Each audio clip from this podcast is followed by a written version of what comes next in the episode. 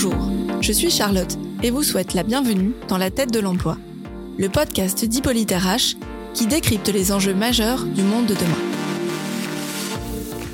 Fleuron de la culture française, le football est aujourd'hui de loin le sport le plus populaire avec 4,6 millions de pratiquants.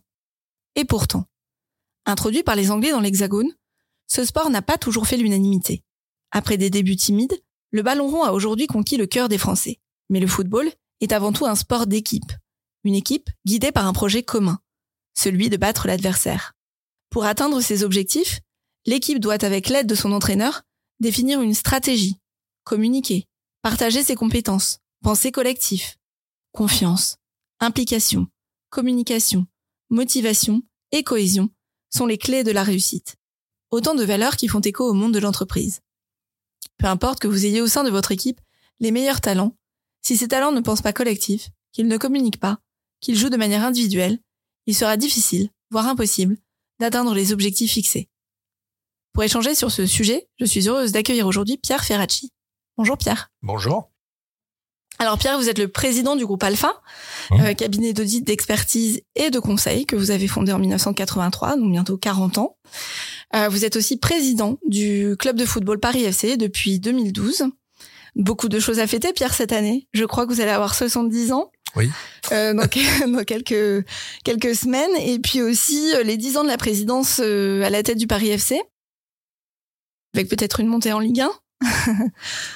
C'est encore jouable, même si c'est difficile. Bon, alors on espère, on croise les doigts.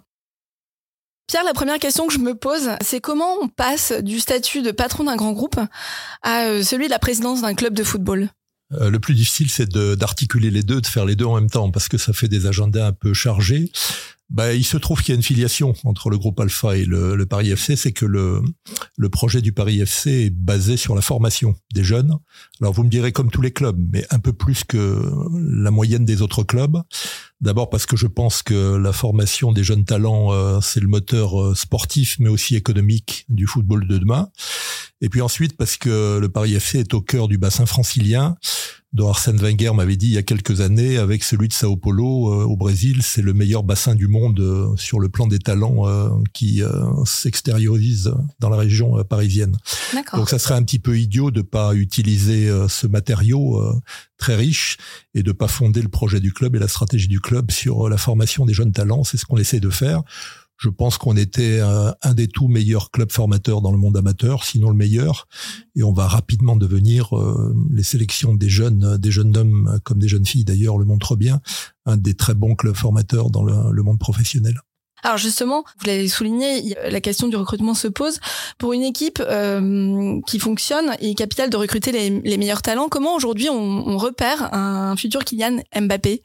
Ben, on travaille beaucoup, on travaille beaucoup avec euh, des scouts qui euh, travaillent et regardent les matchs des autres clubs, notamment en région parisienne, mais pas seulement. hein. On va aussi à l'étranger de temps en temps. Mais en région parisienne, je le disais, il y a des matériaux tout à fait intéressants. Il y a beaucoup de jeunes pousses qu'il faut repérer dès le plus jeune âge, Mhm. parce que les grands clubs internationaux s'y intéressent euh, dès l'âge de 11 ans ou de 12 ans, parfois un peu moins. Donc il y a des scouts, il y a parfois des moyens euh, techniques un, peu plus adaptés, euh, certains qu'on a bâtis avec Yes We Code d'ailleurs récemment pour se doter d'outils techniques qui accompagnent le travail des hommes. Et après, bah, il faut avoir des éducateurs, des scouts. C'est souvent euh, les scouts sont souvent d'anciens éducateurs, pas toujours, qui ont l'œil, qui ont l'œil pour repérer euh, les qualités. Puis après, il y a des entretiens parce qu'il y a les qualités sur le terrain et puis il y a les qualités humaines. Et le football est un sport euh, à la fois très populaire, mais aussi au niveau de l'élite très exigeant. Et pour se frayer un chemin dans une carrière professionnelle semée d'embûches, il faut avoir la tête sur les épaules. Il faut avoir euh, des pieds en or, et même si on n'est pas Mbappé, mais il faut avoir la tête sur les épaules. Et ça, ça se repère aussi dans le travail d'éducation qu'on fait dans le centre de formation et autour du centre de formation. D'accord. Donc les scouts, c'est, euh, ce sont un peu des chasseurs, enfin l'équivalent des chasseurs de tête. euh. Tout à fait, qui vont repérer les talents euh, chez pas toujours chez l'adversaire, mais parfois chez l'adversaire aussi, ou chez des clubs moins huppés que les nôtres. En région parisienne, il y a d'excellents clubs formateurs qui font beaucoup de formation, et de façon excellente. Donc c'est des relations avec les éducateurs de ces clubs aussi, et puis c'est aller voir jouer une fois, deux fois, trois fois, dix fois euh, les mêmes joueurs et repérer leur qualité euh, technique, leur qualité footballistique, et encore une fois dans un deuxième temps leur qualité humaine, parce que les jeunes qui sont soumis à de grosses pressions, et d'abord à la pression la plus euh, énervante qui est celle de l'argent, dès leur plus jeune âge, avec un milieu qui de ce point de vue-là est pas toujours très sain, il faut bien le dire, bah, il faut qu'on les éduque aussi comme, comme des hommes. Et d'ailleurs, dans le centre de formation du Paris FC à Orly, on attache autant d'importance à la préparation du bac pour ceux qui vont jusqu'au bac, ou même plus loin pour ceux qui dépassent le bac, qu'aux résultats sportifs. Et de temps en temps, on n'hésite pas à freiner euh, le travail sportif quand les résultats scolaires ne sont pas tout à fait à la hauteur de, ce qu'on attend.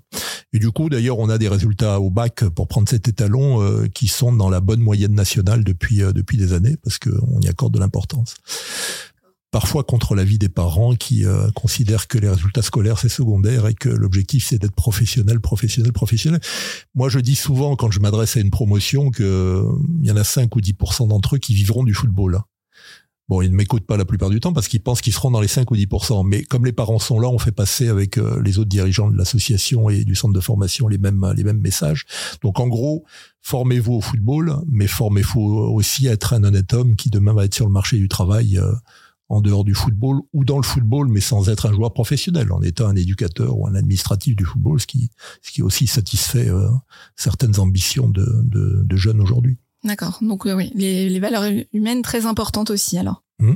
Là où il y a une réelle différence avec le monde du travail, c'est euh, on parle pour un joueur, on parle pas de recrutement, on parle plutôt de transfert. Les joueurs, on peut pas les recruter toute l'année. Il y a deux périodes euh, qui sont dédiées à ça, le, les mercatos. Euh, on appelle ça le mercato d'été, le mercato d'hiver. Mmh. Vous avez recruté euh, un nouvel attaquant au mercato d'hiver, euh, Khalid euh, Boutaïb. les négociations se sont bouclées à quelques heures de la fin du mercato. Est-ce que vous pouvez nous raconter comment ça se passe un recrutement comme celui de, de Khalid Boutaïb? Bah D'abord il se trouve que depuis quelque temps, on a beaucoup, beaucoup de blessés, euh, ce qui explique qu'on est pris un peu de retard ces derniers temps, alors qu'on était bien parti pour accéder directement à la Ligue 1 et qu'on sera obligé de passer par les barrages. J'espère que ça va bien se passer. Et donc, on avait envie, euh, au mois de janvier, de combler un petit peu ces, ces lacunes, parce qu'on était handicapé devant. Euh, bah, Boutaïb, c'est de belles histoires, parce qu'il se trouve que notre entraîneur Thierry Laurel l'a eu à deux reprises, au Gazélec d'Ajaccio et puis à Strasbourg, deux équipes qu'il a fait monter en Ligue 1, et Boutaïb a été des deux montées. Et dès le mois d'octobre, quand on regardait un petit peu nos problèmes d'attaquants, euh, Thierry m'avait dit à l'occasion d'une rencontre contre le Havre d'ailleurs, où, où Boutaïb avait marqué un but contre nous, ben voilà le type d'attaquant qu'il nous faudrait pour mettre un petit peu d'expérience à côté des jeunes qu'on a. Parce que mmh. c'est ça le problème d'un club comme le Paris FC, il faut qu'il fasse éclore ses jeunes pousses, mais il faut les encadrer avec euh, des hommes de, de plus grande expérience et donc, quand on a eu ces pépins physiques et qu'on a été obligé de, laisser euh, soit sur le bord de la touche, soit laisser partir des, attaquants, ben on s'est retourné vers le, le, club du Havre. On s'est aperçu qu'à ce moment-là, euh, Ralid Boutaïb voulait partir à l'étranger pour terminer sa carrière, mais on lui a mis la main dessus. On a réussi à le convaincre de venir euh, s'intégrer dans le projet ça a été d'autant plus facile qu'il connaissait l'entraîneur, ce qui est un, un élément essentiel. Et euh, c'est là que bah, j'insiste sur un point essentiel. Il y a l'évaluation qu'on fait des, des joueurs, qu'ils soient d'ailleurs anciens ou qu'ils soient jeunes. Ça, ça ressemble un petit peu à l'évaluation qu'on fait des compétences dans d'autres secteurs. Hein. Il y a des grilles à remplir. Ça se fait aussi de façon collective dans le football, comme ça peut se faire dans le groupe alpha.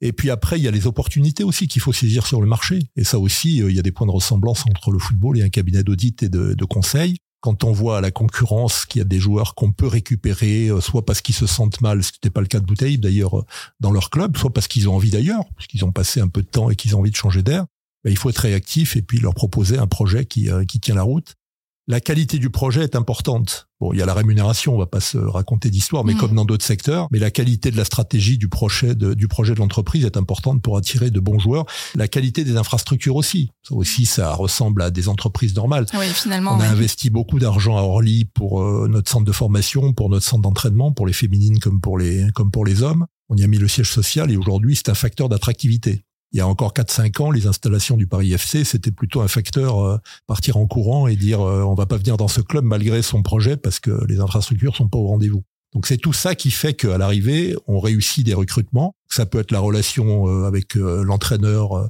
ou le président à une époque, la qualité des infrastructures et la qualité du projet. Donc de ce point de vue-là, il y a beaucoup d'éléments de ressemblance. On a fait récemment avec Estelle Sauva une réunion du COMEX, du groupe Alpha et puis des cadres dirigeants du Paris FC et on a échangé pas mal sur les enjeux de ressources humaines et notamment l'évaluation des joueurs. Euh, les membres du COMEX d'Alpha se sont aperçus qu'il y avait une rigueur dans l'évaluation des jeunes joueurs du centre de formation qui était intéressante et qui pouvait donner quelques idées pour évaluer les consultants euh, d'aujourd'hui et de demain. Quoi. Donc, euh, même si les grilles sont pas tout à fait la même, mais en tout cas la rigueur de d'appréciation, le poids de la relation humaine au-delà des, des, qualités techniques hein, d'un consultant ou d'un joueur de football, c'est aussi important dans le groupe Alpha que dans le Paris FC. D'accord. Euh, et comment se passe donc du coup un, un onboarding euh, d'une nouvelle recrue euh, en, recrutement, on parle d'onboarding, on dit que voilà, il faut accompagner le candidat qui vient d'arriver. Comment ça se passe avec un joueur de foot? Bah, ça dépend. Si c'est un jeune joueur, euh, il y a des, des enjeux de tutorat. Il faut l'accompagner, le mettre sous la coupe d'un joueur plus ancien qui, qui le connaît un petit peu ou qui connaît son environnement. Bon, quand on parlait de Boutaïb à l'époque, quand ce sont des joueurs expérimentés qui arrivent en plein milieu de la saison, au moment de ce qu'on appelle le mercato d'hiver, bon, il y a aucun problème d'intégration. Il est connu, euh, il sait comment faire il y a des joueurs qu'il connaît, euh, qu'il a connus par ailleurs, sans avoir joué avec eux, qu'il a rencontrés. Donc là, il n'y a pas de, de difficulté mais là aussi, il y a des points de ressemblance. C'est comme un cadre expérimenté, il connaît, les, codes. Hmm. Par contre, un jeune, il y a aussi des points de ressemblance avec euh, un cabinet de conseil, enfin une entreprise un petit peu normale. Il faut l'accompagner, il faut lui faire découvrir un monde euh, qu'il découvre. Hein. S'il vient du monde amateur ou du centre de formation, le monde professionnel, c'est autre chose. Il y a une rigueur qu'on n'a pas tout à fait dans le monde amateur ou, ou même dans le centre de formation. Donc euh, bah, là, il faut des formes de tutorat, il faut que l'entraîneur soit plus attentif à lui, peut-être qu'à d'autres joueurs plus expérimentés. Donc oui, il y a de, beaucoup d'éléments de ressemblance. Moi, je dis toujours, le, un club de foot professionnel, c'est une entreprise pas tout à fait comme les autres, parce que les aléas des résultats sportifs euh, sont parfois un petit peu déstabilisants, hein, même quand on met des moyens budgétaires et des infrastructures au niveau. Mais autrement, il y a beaucoup de points de ressemblance sur le management d'une entreprise, sur euh, la gestion des relations humaines, sur euh, de temps en temps des débats sur la politique salariale ou autre, mhm. les primes par exemple, c'est important. Alors justement, on allait en parler. comment ça se passe les négociations? Est-ce qu'il y a des plafonds pour les salaires des joueurs? Est-ce qu'ils peuvent demander une augmentation, une revalorisation, parler de primes aussi? Alors, il y a une hiérarchie qui est propre à chaque, à chaque club. Euh, la mienne, euh, là, je m'inspire aussi de ce que j'ai fait dans le groupe Alpha. J'évite qu'elle soit euh, trop trop large. Que c'est un sport collectif, hein, vous l'avez rappelé tout à l'heure, donc il faut pas qu'il y ait trop d'écarts salariaux. Après, quelqu'un qui a connu la Ligue 1 sera forcément mieux payé quelqu'un qui sort du, ah centre de formation et qui a un salaire qui était encore installé, un salaire de, stagiaire il y a quelques mois et qui va commencer au Finalement, bas de comme, en, comme en entreprise. Et puis après, les primes, ça se discute mm. avec des représentants des, des salariés. Euh, il y a un syndicat très puissant dans le, le football professionnel qui est l'UNFP, qui regroupe, je crois, 95% des, des footballeurs. Donc dans chaque club, il y a des représentants et qui viennent discuter plutôt des primes que de la politique salariale, qui est forcément très individualisée. Mais de temps en temps, ça vient sur la politique salariale quand euh, il y a un joueur qui est considéré comme étant pas assez payé, notamment les jeunes. Donc là aussi, il y a des points de, ressemblance. Alors peut-être que ce qui diffère du monde de l'entreprise, c'est que le poids des primes est beaucoup plus important. En tout cas, dans le Paris FC, le poids du variable est donc lié aux performances sportives, mais donc aussi aux performances économiques, est plus important que dans les entreprises. Et du coup, le débat porte souvent sur les primes, mais on a un accord d'intérêt euh, qui est lié aux performances sportives et économiques, un petit peu les deux. Puis bien entendu, si vous franchissez la dernière étape, qui est l'accession à la Ligue 1, il y a une grosse prime. Mais qu'on essaye là mm. aussi de rendre attractif pour l'ensemble du collectif. Il y en a qui jouent beaucoup, il y en a qui jouent peu. Donc on met aussi un plancher qui permet à chacun de participer à l'aventure, même s'il a moins joué que ses, collègues tout au long de l'année. C'est ça aussi la différence peut-être dans une avec une entreprise normale, c'est qu'il y a 11 joueurs sur le terrain. Alors il y en a peut-être une vingtaine qui tournent hein, pendant l'année, mais comme l'effectif est un peu plus large, il y en a qu'il faut gérer euh, sans qu'ils jouent beaucoup. Et ça, c'est un travail pour l'entraîneur, pour les dirigeants aussi, parce que c'est très frustrant, quoi. Euh, faire son métier, mais ne le faire qu'à moitié, même si on s'entraîne avec les autres et si on joue pas les matchs euh, bah, qui sont l'élément le plus important, c'est un peu frustrant. Il faut gérer les, les déceptions et parfois il faut les gérer un peu dans la durée sur plusieurs mois. D'accord. Euh, vous parliez de, manage, de management tout à l'heure, de manager. Euh, selon vous, quelles sont les qualités essentielles à un bon chef d'équipe, que ce soit en entreprise ou que ce soit un bon entraîneur? Ben, je pense qu'un bon entraîneur, c'est d'abord un bon manager. Euh, c'est-à-dire qu'au-delà des considérations tactiques, techniques, ben, il faut qu'ils connaissent le football. Souvent, ils ont joué. Hein. Thierry Loret, quelqu'un qui a joué à un haut niveau euh, en tant que footballeur. Mais c'est d'abord un travail de management et de communication. Et ça, d'ailleurs, certains, je pense, l'oublient euh, souvent. Alors après, chacun a son style de management et de communication. Hein. Je crois que c'est un milieu où il y a beaucoup de jeunes, donc où il faut être assez rigoureux mais en même temps les coucouner un petit peu. Et il faut en permanence mélanger de la fermeté euh, dans la tenue des objectifs et dans la, la, tenue des engagements qui sont pris, puis en même temps de la souplesse parce qu'on a affaire à des psychologies qui sont euh, pour certaines en voie de construction. Hein. Les jeunes, euh, ils mettent parfois quelques années à s'adapter au monde du football. Il y a des anciens qui vieillissent aussi difficilement hein, quand on joue un peu moins, quand on donc ce sont des qualités de d'entraînement au sens noble du terme. Il faut fédérer, il faut fédérer, il faut entraîner euh, et notamment quand ça va mal. À la limite, un bon manager, on le voit dans les périodes difficiles. Quand tout va bien, à la limite, on a presque l'impression que l'équipe s'autogère, même si c'est pas le cas. Hein. Quand ça va pas bien, c'est là qu'on voit les, la différence entre les bons et les, et les mauvais managers, enfin ou les moins bons. Allez, on va pas être négatif. Euh, dans le monde de l'entreprise, on parle de, de, pénurie de talent euh, dans le monde du travail. Est-ce que euh, le football connaît aussi cette crise? Alors là, c'est peut-être la différence. Euh, je trouve qu'il y a beaucoup de talent, mais c'est le sport en lui-même qui est élitiste. Puisque quand vous avez un championnat à 20 clubs euh, en Ligue 1 ou, en Ligue 2, ben, vous pouvez pas euh, l'élargir et passer de 20 à 30 ou à 40. Donc le goulot d'étranglement pour être footballeur professionnel, je crois qu'il y a il y a à peu près 2000 euh, footballeurs qui vivent du football en Ligue 1, en Ligue 2, mais aussi dans les deux ou trois divisions du dessous où il y a quelques rémunérations moins importantes. Bon, euh, sauf que vous avez cité le nombre de licenciés et le nombre de jeunes qui aspirent à être professionnels, il est beaucoup beaucoup plus important. Donc l'offre d'emploi est très inférieure à la demande qui est, qui est faite par les, les jeunes footballeurs eux-mêmes. Et, et d'ailleurs, une des réflexions en cours dans la fédération, pendant très longtemps, on a souhaité que chaque club ait son centre de formation, euh, donc une quarantaine pour les clubs de Ligue 1 et Ligue 2, puisqu'il y en a 20 de chaque côté. Ben, 40 clubs, si vous sortez une vingtaine de joueurs par an, euh, une vingtaine de jeunes joueurs par, par promotion, ça fait déjà vite 800 à 1000. Euh, bah, tout le monde ne va pas euh, s'exprimer sur le terrain professionnel. Mm. Donc c'est une vraie difficulté. C'est pour ça que la formation à côté du football est importante. C'est leur faire comprendre qu'ils pourront peut-être rester dans le domaine du football, mais pas pour être footballeur professionnel. Ils pourront être éducateurs, entraîneurs, s'impliquer dans des enjeux de marketing, de développement commercial ou autre, hein, parce qu'il y a des, des, footballeurs qui ont la tête bien faite. Mais ça, c'est la différence avec euh, beaucoup de secteurs de l'entreprise où euh, quand la concurrence est ouverte, euh, on voit que les créations d'emplois peuvent être euh, très très importantes et, on peut avoir une pénurie de talents. Chez nous, les talents, il y en a partout. Il faut malheureusement mhm. les sélectionner et parfois, ça en fait beaucoup qui restent sur le, bord de la route. Mhm. D'accord. Euh, on parle de hum, transfert de compétences, de mobilité interne dans les entreprises. Est-ce que euh, ces problématiques, vous les, connaissez, enfin, vous les connaissez bien, vous, mais est-ce que dans le milieu sportif, euh, on a aussi, euh, ça s'applique également, euh, les, les, transferts de compétences et tout? Vous parliez tout à l'heure d'un talent qui pouvait devenir un entraîneur ensuite, enfin d'un joueur qui pouvait devenir entraîneur ensuite. Est-ce oui, ben, il y a un bon exemple chez nous, c'est que le doyen de l'équipe est notre gardien de but, Vincent de Marconnet, qui a presque qui a 39 ans maintenant et qui est là depuis 15 ans et qui arrive, bah, qui est plus proche de la fin de sa carrière, même s'il fait une très bonne saison cette année que du début, euh, qui aspire à être euh, entraîneur des gardiens demain.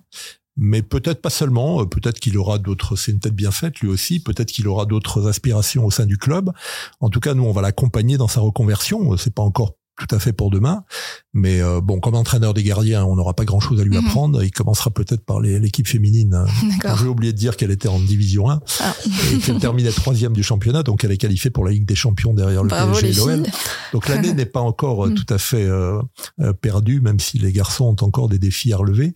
Mais donc voilà, il peut commencer sa carrière d'entraîneur des gardiens, mais si on a la possibilité pour des footballeurs de les engager sur des voies commerciales ou autres, on le fera volontiers. Un club professionnel qui se développe, mais il a besoin de, créer des fonctions nouvelles. Et à partir de là, la connaissance du football est non seulement pas un frein au développement de ses compétences sur des terrains en dehors du, du sportif, mais au contraire, ça peut être un, apport non négligeable pour aller négocier avec des partenaires en sponsor, pour faire vivre le club en termes de communication, c'est très important. Chez les filles, Gaëtan Tinet, qui est notre international, qui, qui, est très capé en équipe de France, euh, elle travaille également à la fédération. Elle a un travail administratif dès aujourd'hui qui est incompatible avec son, son statut de joueuse professionnelle. Donc euh, oui, les problèmes de reconversion interne ou externe existent dans le football et on y est attentif quand on vient du groupe Alpha et qu'une mhm. partie de l'activité du groupe Alpha est liée à ça, euh, avec l'ex-Sodi qui est devenu sémaphore, où la question des reconversions se pose en permanence. D'accord. Donc il y, a de la, il y a de la formation aussi, il y a de l'accompagnement, ils sont accompagnés et formés pour leur reconversion. Oui, il y a notamment des, des formations universitaires, euh, je pense notamment à celle de Limoges, qui forment les anciens footballeurs à des fonctions de directeur sportif, où il faut maîtriser euh, un minimum de, de, choses sur le plan budgétaire, sur le plan financier. Donc c'est une excellente formation par laquelle passent de nombreux, euh, de nombreux joueurs qui veulent avoir une carrière au-delà de, de leur statut de joueur, soit comme entraîneur, soit comme manager, soit comme directeur sportif. Et ce sont des formations qui sont appelées à se développer. Parce que encore une fois, le goulot d'étranglement dans le milieu sportif est tel que il faut leur proposer parfois de sortir du milieu sportif. Et il y en a qui réussissent euh, parfaitement bien dans, dans ce domaine-là.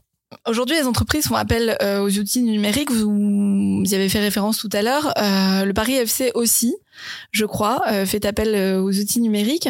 ça vous permet de gagner en performance, d'opérer, j'imagine, peut-être aussi des meilleurs transferts de joueurs. la question des datas est aussi importante dans le foot, et même plus parce que le marché là est très internationalisé, y compris pour les jeunes.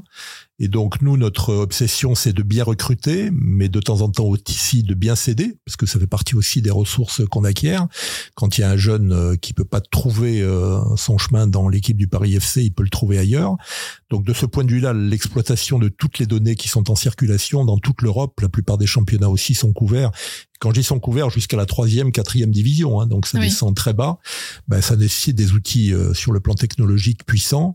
Et on n'est pas encore les mieux armés là-dessus, mais je pense que pour un club de Ligue 2, on est on est pas mal avancé. Oui, ça facilite le recrutement et ça facilite les échanges aussi avec des clubs avec lesquels par ailleurs on peut nouer ensuite des partenariats. Donc on va y accorder de plus en plus d'importance et euh, si on franchit le cap de la Ligue 1, si c'est pas cette année, ça sera les années suivantes, il faudra investir beaucoup plus massivement encore parce que là la question de la qualité de de la gestion des ressources sportives est décisive. Il faut pas se tromper dans le recrutement parce que ça coûte un peu plus cher et il faut pas se tromper quand on laisse partir des joueurs parce que c'est des ressources aussi qui peuvent manquer si on si on traite mal le, le sujet. Donc, euh, ben un peu comme partout, euh, les datas sont, sont essentielles à la vie économique euh, du football de demain. Ok, alors Pierre, on terminera là-dessus, mais que dit un président à son entraîneur et à son équipe pour motiver ses troupes quand les ambitions sont passées de la Ligue 2 à la Ligue 1 ben, je vais aller parler demain aux joueurs et au staff parce qu'on est dans une phase un peu compliquée puisqu'on va attaquer les barrages et c'est des matchs de coupe, quoi. Ça va se jouer à pile ou face. Bah, d'abord, il faut non pas leur remonter le moral parce qu'il n'est pas en berne, mais euh, quand on, on, passe de l'idée qu'on va monter automatiquement à l'idée qu'on va faire les barrages, bah, il faut redynamiser un petit peu le collectif, être attentif aux problèmes de santé physique que j'évoquais tout à l'heure, parce mhm. qu'il faut savoir laisser reposer certains joueurs, et puis les galvaniser en leur parlant du projet du club, en leur, en leur parlant d'attente de l'ensemble du club, notamment des gamins d'ailleurs qui attendent depuis longtemps qu'on monte en Ligue 1. Donc euh, bah, là, il y a des propos que, qui sont un peu les mêmes que quand il faut dynamiser euh, les associés du groupe Alpha ou les salariés d'Alpha. Euh, il faut éclairer la stratégie, euh, évoquer tranquillement les difficultés quand il y en a, parce qu'il y en a toujours, et puis travailler ensemble sur les façons de les, les surmonter. Mais en gros, fédérer, euh, ce que je disais tout à l'heure pour un entraîneur, c'est valable pour un président. Dans les moments, quand je dis difficile, euh, tout le monde aimerait avoir joué les playoffs, hein, parce qu'il y en a que cinq qui vont, il y en a que trois qui vont le faire. Mais les moments euh, un peu compliqués sur le plan sportif, ben, il faut que on retrouve l'énergie collective non pas qu'on a perdu, mais euh, qui s'évapore un peu avec les, la pression physique, la pression mentale que rencontrent les joueurs au moment le, plus décisif. Donc, euh, il faut rassembler les troupes et leur faire comprendre. C'est un mélange de, de sérénité et, euh, et d'engagement. Il faut pas leur mettre trop de pression parce qu'ils se la mettent déjà eux-mêmes mais il faut en même temps leur faire comprendre que bah, c'est important pour le club qui donne le maximum. Après, euh, quand on donne le maximum sur un terrain sportif, on n'est pas sûr de gagner parce qu'en face, on fait la même chose. Il y a des équipes de valeur. On va rencontrer des équipes qui sont aussi puissantes que nous sur le terrain footballistique. On sait que ça se joue parfois pas grand-chose. Donc il faut qu'ils arrivent là euh, avec l'énergie euh, la plus importante, mais en même temps une forme de sérénité qui fait aussi les bons résultats, hein, les bons résultats sportifs. De ce point de vue-là, disons que il y a peut-être une différence avec le milieu du conseil et de l'audit. Disons que la question mentale dans le sport est plus importante, que dans le milieu de consultant, le milieu de l'entreprise. On dit souvent que, quelles que soient les qualités techniques ou physiques, ça se joue beaucoup au mental. Donc, il faut essayer de trouver les ressorts qui permettent à chacun de d'embrasser le projet collectif et surtout de penser à, son voisin et pas de penser tout seul parce que la solitude et l'égoïsme ne font jamais de bons mhm. résultats dans un sport collectif. Ok, bah merci Pierre. On croise les doigts pour la Ligue 1 alors. Voilà, c'est la fin de cet épisode de la tête de l'emploi qui, je l'espère, vous aura plu. Je remercie encore euh, Pierre Ferracci d'avoir accepté notre invitation. Tous nos podcasts sont à retrouver sur les plateformes d'écoute et sur Hippolyte RH. On se retrouve très vite pour un nouvel épisode. À bientôt!